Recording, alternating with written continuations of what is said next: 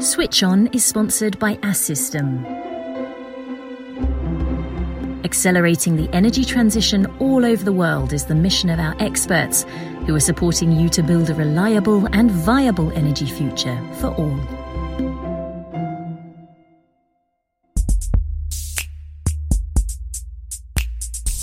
You are listening to Switch On, the podcast of the Assystem Group's experts. 6,000 employees with 600,000 billion neurons and 10,000 times more synapses are at your service and at the service of the energy transition.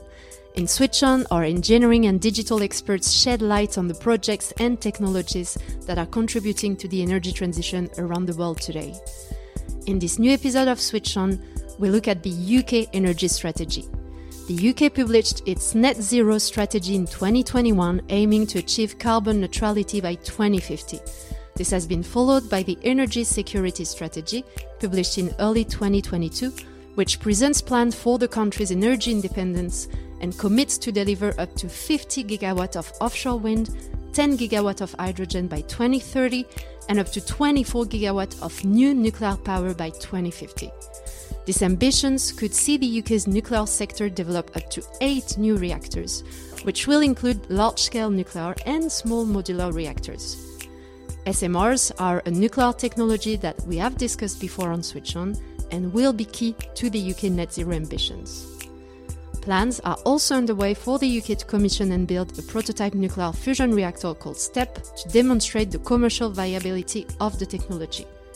The UK is well placed to lead the development of commercial fusion technology and influence global markets if a robust regulatory framework is established. My guest today to discuss the UK's energy strategy is Simon Barber, Managing Director of the Assystem Group in the UK. Hello, Simon. Hello, Anne Charlotte. So, Simon, there have been many announcements from the governments recently to foster a low carbon energy strategy in the UK. A lot seems to be changing. Do you think it's moving in the right direction? I believe it is. In 2019, the UK was the first major economy to enshrine in law um, the requirement to achieve the goal of achieving net zero by 2050.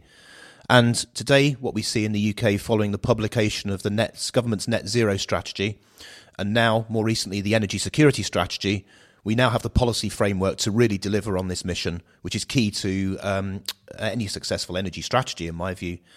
Um, just to break that up a little bit and talk about what is happening, um, we're really looking at accelerating um, new technologies within the UK and really building on the platform that we already have in place around certain technologies such as offshore wind, where the UK has been really successful in deploying offshore wind. Um, so the plans within the energy security strategy include for up to 50 gigawatts of offshore wind um, and up to 70 gigawatts of solar. But of course, within that, um, nuclear power will remain the bedrock. And it's been interesting listening to the UK government discuss um, its future plans for nuclear energy. And uh, it's very much seen in the UK as um, a reliable baseload source of low carbon generation. And the ambition uh, within the energy security strategy is that by 2050, um, a quarter of the power consumed in the UK will be from nuclear power. And what that means in practical terms is up to 24 gigawatts of new nuclear on the system by 2050, um, which is something like three times more now than we have now. There are other parts of the, the, energy security strategy which are equally ambitious. So the UK is looking to um, start to develop a hydrogen economy and to produce up to 10 gigawatts of hydrogen by 2030. Um, now, that's really interesting from my point of view because the government only really announced its ambition to move into hydrogen um, a few years ago, and it's already doubling its commitments that were made at the time. And we're well placed, given our location, um, to, to really capitalise on hydrogen production in the UK. And then, of course, if you look beyond that, um, the 10 point plan that the government released in 2019 was really focused around uh, transportation uh, and the key challenges about how you decarbonise rail, for example, how you decarbonise shipping, uh, road transport, and the transition to electric vehicles, um, and then the so called jet zero, the decarbonisation of air aviation. One thing that, from my point of view, I found really interesting is actually the energy security strategy is really silent on grids. Um, so it's all well and good producing all this power from renewable sources. What's interesting is by 2050, we need to effectively um, replace all of the power generation we have on our grids today. And of course, with hydrogen, we don't have the means to get the production, the hydrogen produced to the end users within the UK. Um, so the energy security strategy is silent on grids, but actually it's a really key enabler to um, really deliver what the UK needs to do to achieve its ambitions.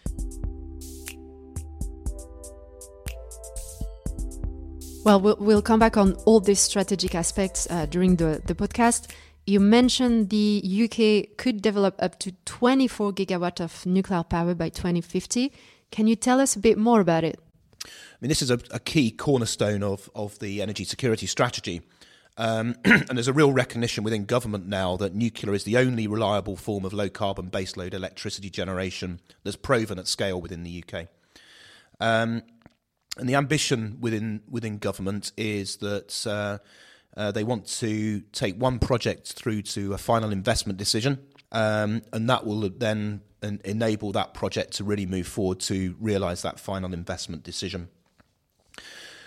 Government has also announced um, the formation of a body called Great British Nuclear.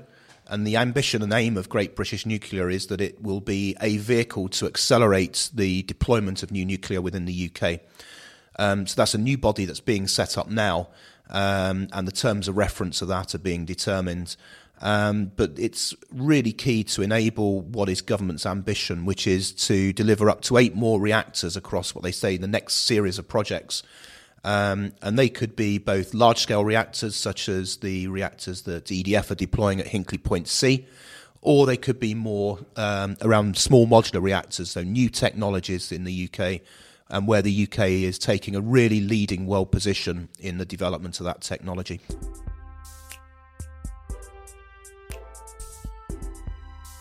Coming back on, on SMR, do you think they are a key element uh, of the energy strategy in the UK?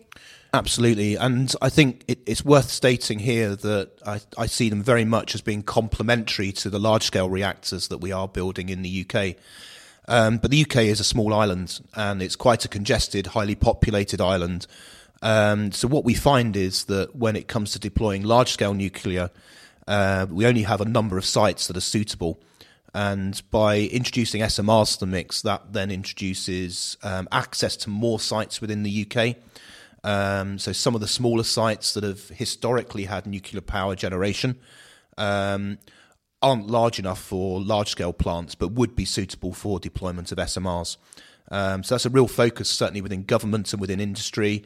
And Rolls Royce, um, who are leading um, the UK's the development of the Rolls Royce SMR, which is the UK's leading technology, are are really looking at, at those sites with with a fair degree of interest.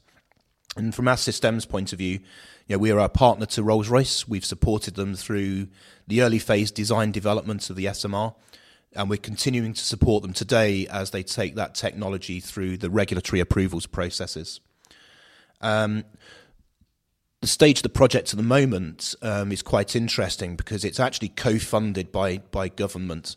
Um, but the ambition within Rolls Royce is that as they secure the regulatory approvals for their design, then they can start to attract developers um, and really move into a deployment phase with the ambition that we will start to deploy SMRs in the UK by 2029.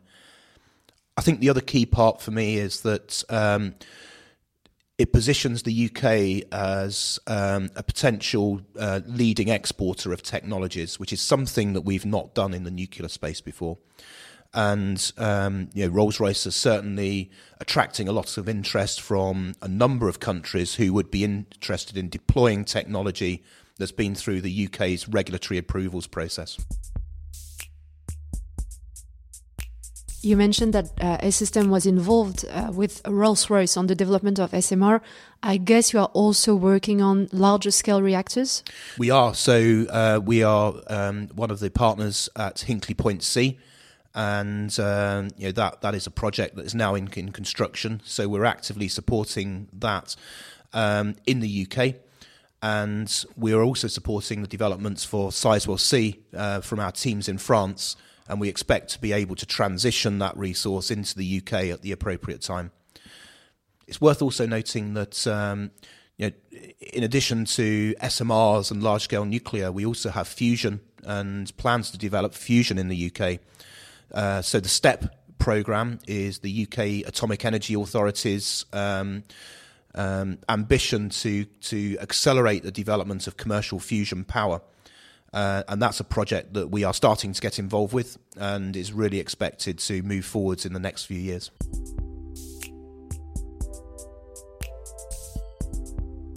Fascinating. Um, you also mentioned hydrogen as another tool that will contribute to the UK's energy transition. Does the country already have infra and skills that could be used in that sector? Well, it's worth noting that um, as an energy source, hydrogen is new. Um, and that's why the UK government is taking a really leading position in uh, you know, exploring the the production of hydrogen and exploring options for transportation and storage as well. Um, and, and really crystallising that within a strategy that it will produce in the coming months, which will set out how the UK will use hydrogen within, within its energy system. Of course, in the UK, we have um, a very strong and mature oil and gas sector, and uh, some of the skills that exist within that sector are readily transferable into into hydrogen and, of course, offshore wind. Um, so uh, there are the skills there. I think the challenge really is then around you know, the use of hydrogen as an energy vector, how it feeds into the system, and how it integrates. I think, um, from my perspective, uh, the development of the production infrastructure is really key. But then the UK has to really think about its transportation infrastructure. And uh, at the moment, we have uh, a national gas transmission system which provides gas into most of the homes in the UK. So there are questions whether that could be repurposed to introduce hydrogen into, into the system as well. So lots to do in that space. Um, there's a whole lot of skills that are needed, innovation and new infrastructure that, that will need be needed to realise it.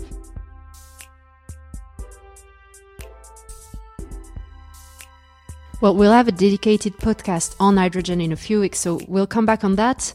Something you mentioned earlier was that the UK energy strategy was silent on grids.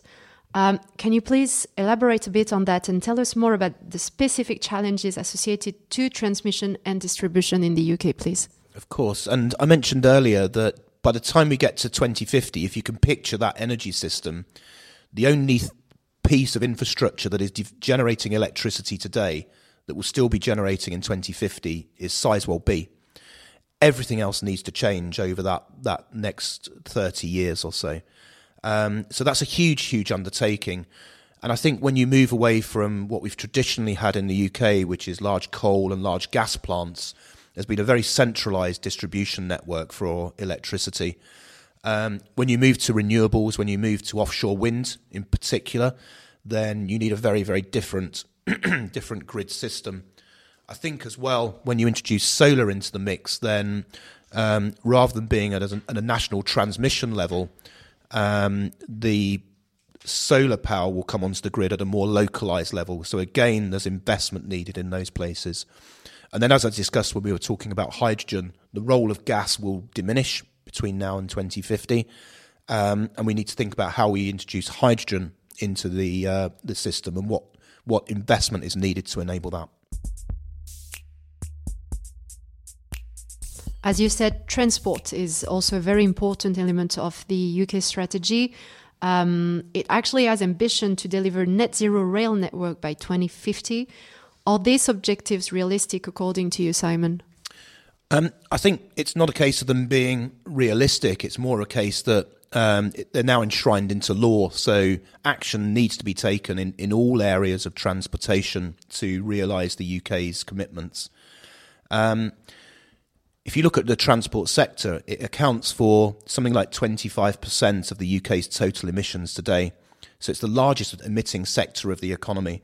So there's a real push to speed up electrification and the move to electric vehicles within the UK and the deployment of charging infrastructure that will enable that. Um, looking at hydrogen potentially as a vector, or certainly electric uh, electrification as a um, for trains and hydrogen for buses and, and lorries as a potential fuel source, and to accompany that the obviously obvious phasing out of polluting vehicles. So as we already see, you know, city centres now charge or ban uh, highly polluting vehicles.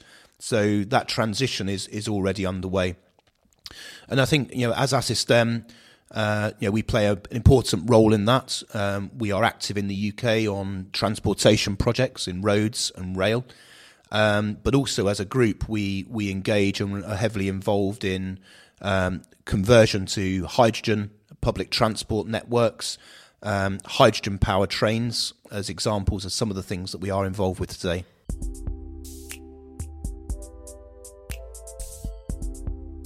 Huge development perspectives for the UK and energy industry, then do you feel it's ready for this? I think the key challenge that the UK has um, is where are all the people going to come from? Uh, so we have a finite amount of resource within the UK. Um, and actually, if you look at the investments that we're seeing in infrastructure as we build back better after the COVID pandemic, and then you look at the uh, scale in each part of the energy transition, um, then there's simply not enough resources in the UK. So uh, we're aware of that within Assystem, and industry generally is aware of that. And we are taking some specific actions today that will ensure that we are ready for that, um, you know, the, that, that peak of resource that will, will come later in this decade. So some really good examples of what we are doing include um, at Hinkley Point C, where we've we have committed to bring 100 female graduates onto that program between now and 2025. So that program is just entering its second year um, and is already having real benefits both for us and for our clients and customer EDF on Hinkley Point C. So there are things we will we'll continue. Uh, we will also launch um, a technician strategy this year, which will see um, degree apprentices and um, and other young people coming into the sector and, and really starting to build the skills and capabilities that they need to commission new power stations, for example. And then we are clear and we already see that there are skills pinch points in the UK. So we have a role as an, as um, a major player in industry to to tackle that skills gap and to start to invest today in bringing those skills into the industry. So there's that there are things that we are doing today. Um, and we're also looking at um, the benefits of being a group. We're also looking at how Assystem can transition expertise from France into the UK to support that um, upskilling of, of resources within the UK.